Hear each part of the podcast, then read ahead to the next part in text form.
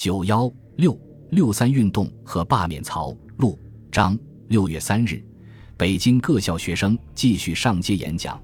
警方根据徐世昌五月二十五日命令，逮捕了一百七十余人，均监禁在北大法科。但是，爱国青年没有被武装镇压吓倒。六月四日，他们仍旧上街演说。这一天，警方出动马队冲撞学生，并逮捕七百余人。因北大法科校舍已收容不下，警方便将马神庙理科校舍也用作临时监狱。同时，警方在法科校舍外东西两侧搭起二十多个供军警驻扎的帐篷，将法科校舍紧紧围住，如临大敌。军警连续两日的大逮捕，没有使爱国学生畏缩。五日，他们再度冲破阻挠，勇敢地走上街头，分路演讲。北京中等以上学校联合会向全国各界发出宣言，坚决要求罢免曹、陆、张，指出国贼不除，挽救外交则无希望。在学生们的不懈斗争下，北京政府为避免事态更加激化，于同日释放了被捕的近千名学生，并撤走了包围北大的军警。然而，北洋政府的这一暴行早已激怒了工人阶级和民族资产阶级。于是，上海爆发了伟大的六三运动。五四运动发生后，上海学生随即行动起来。当六月三、四两日北京军警大规模逮捕学生的消息传到上海后，上海学生纷纷罢课，以示声援，并分头动员工界罢工、商界罢市。五日，上海的部分工厂、商店举行罢工、罢市，这样。加上学生的罢课，开创了史无前例的三罢斗争，声援六月三日大批被捕的北京学生。所以，人们把上海的这次斗争和由它掀起的全国斗争称作“六三运动”。六三运动把五四运动发展到了最高峰。五日这天，上海的许多商店门前贴着“不诛卖国贼不开市”，要求政府夺回青岛等标语。其中也有劝告群众切勿暴动的，在一家书局门前贴有一副对联：“罢课救亡，罢市救亡。我两届挺身掀起，民心不死，民国不死。愿大家努力进行。”三罢斗争表明，各界群众的救亡运动正在融为一体，人民的力量得到空前的增强。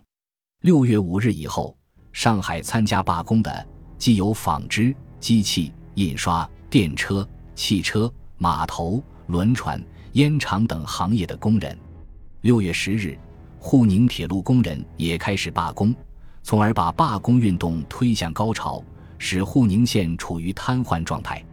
六三运动最突出的特点表现为，中国无产阶级出于政治要求而自觉地举行政治罢工，标志着中国无产阶级已经开始独立地登上政治舞台。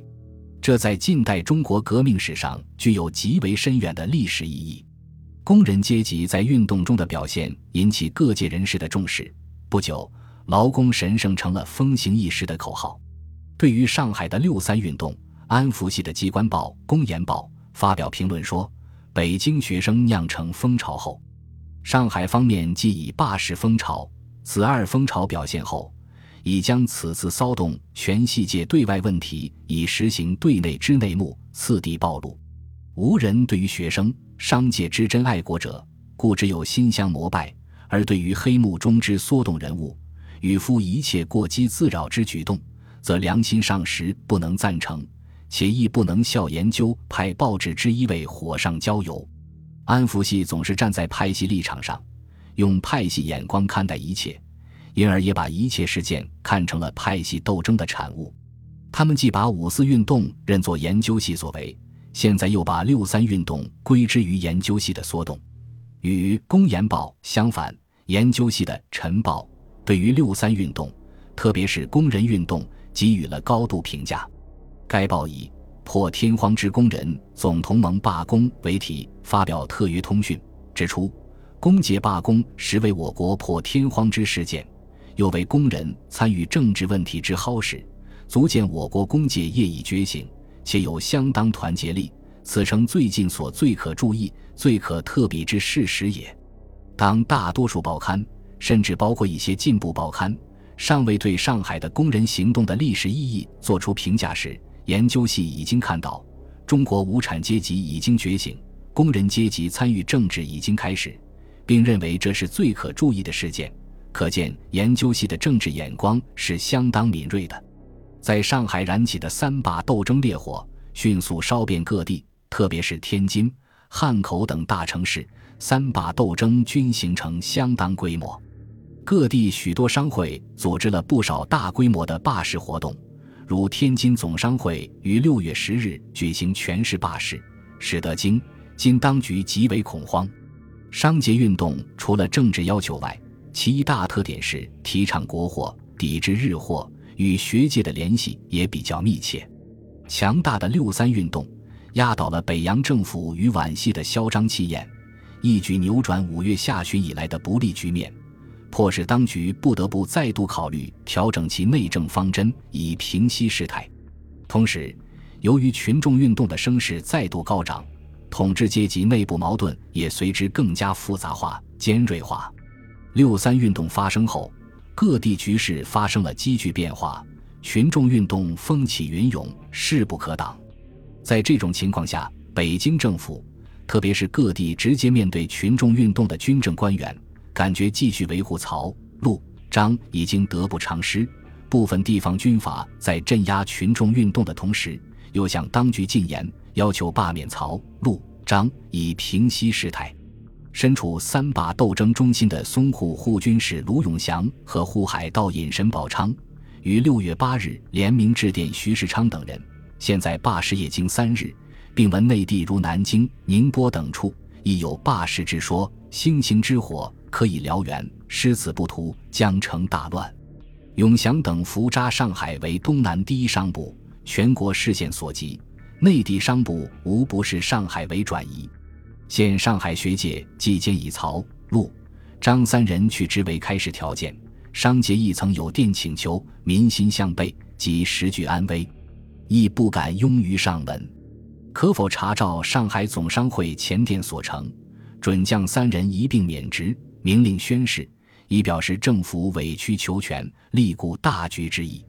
在全国一片诛讨声中，曹、陆、张也是如坐针毡，自知不能恋战下去了。六月四日，张宗祥向徐世昌提出辞职，自称一月以来伤势虽见平愈，就养日行增剧，服思驻日使之阴烦，断非缠病之躯所能胜任，唯有恳请君作抚念下情。准予免去驻日本全权公使本职，彼得侍奉老父，退居田间。六月九日，陆宗舆也再次提出辞职。五月二十日左右，曹汝霖曾再次辞职，北京政府仍表示所请辞职之处仍无庸议，同意给假二十日。六月九日，曹汝霖假期已满，当日《公研报》披露一条消息。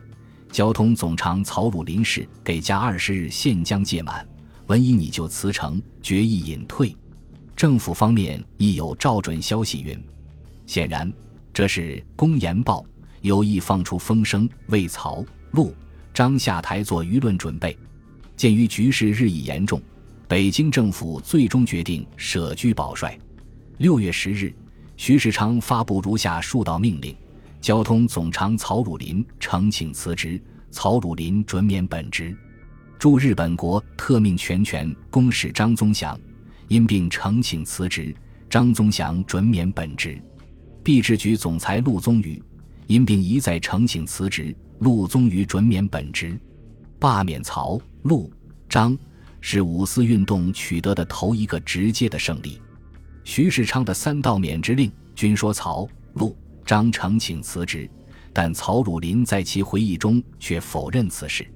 他说：“徐世昌不等我们上呈辞职，竟下辞职照准之令矣。”他认为徐上台后一直企图抑制合肥势力，上海的南北议和就是这个意图，是发生学潮攻击我们，即利用此机以剪除合肥羽翼，不先设法令我辞职，竟下辞职照准之令。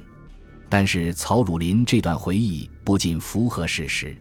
如前所述，五四运动发生后，他们三人先后提出辞职，但政府均予挽留。情况大约是这样的：在政府挽留他们之后，由于局势急剧发展，十分紧迫，于是徐世昌不待曹汝霖再度辞职，即下令辞职照准。此外，陆宗舆于九日辞职时已当即获准。因此，三人下台的情况并非完全相同。曹、陆、张免职令下达后，段祺瑞即怒气冲冲到团城，对曹汝霖说：“没有辞职，而捏造辞职照准之令，命令臆造谎言，天下尚有公论是非吗？”段大骂徐世昌，说曹汝霖等为他冒大不韪，借城日债，这种举动真所谓过河拆桥，以后还有何人肯跟他出力？他对我作难，竟累及你们，良心何在？岂有此理！说罢，即悻悻而去。平日极少作诗的段祺瑞，后来曾写下五言长诗一首赠曹汝霖，以掩饰自己。其中有句曰：“不宁持正义，实忍朝政理。利益张死为，一往直如史。”此外，他还为曹汝霖做了种种辩护。曹汝霖从此退出政界，自号觉安。据说是取古人年至五十而至四十九年之非的意思。不过从他年近九旬写下的回忆录来看，他仍然不知自己一生之非。本集播放完毕，感谢您的收听，喜欢请订阅加关注，主页有更多精彩内容。